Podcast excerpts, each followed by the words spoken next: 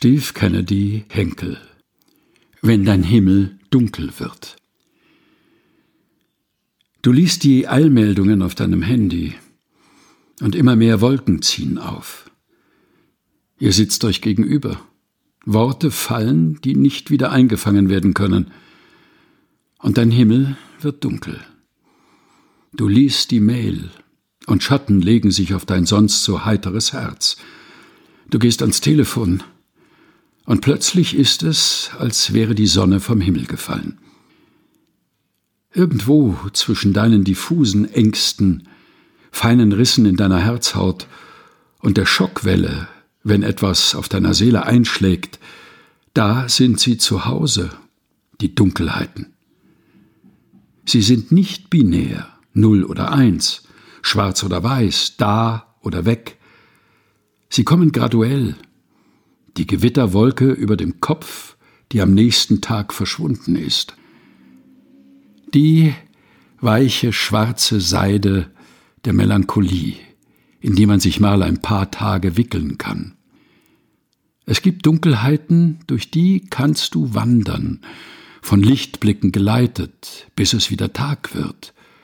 Und es gibt den Nullpunkt, die absolute Dunkelheit, in der du weder die Hand noch das Heil vor Augen siehst, in der du keine Leiter zum Hinaufklettern findest, nur Verlassenheit.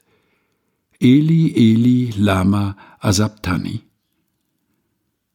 In dieser Dunkelheit ist kein Platz für Gewissheit, kein Leuchten einer Hoffnungskerze.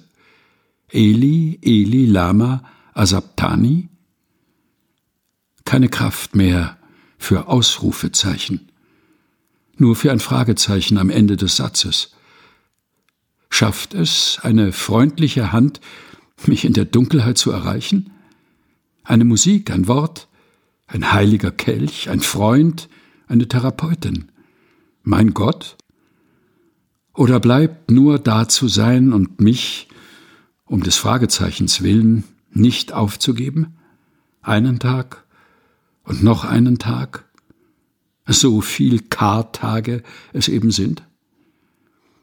Bis ein Stein zerbricht und das goldene Licht der Morgendämmerung aus dem Grab in deiner Brust wieder ein Herz macht, bis ein Ostertag ist und eine raue Stimme ein leises Halleluja singt.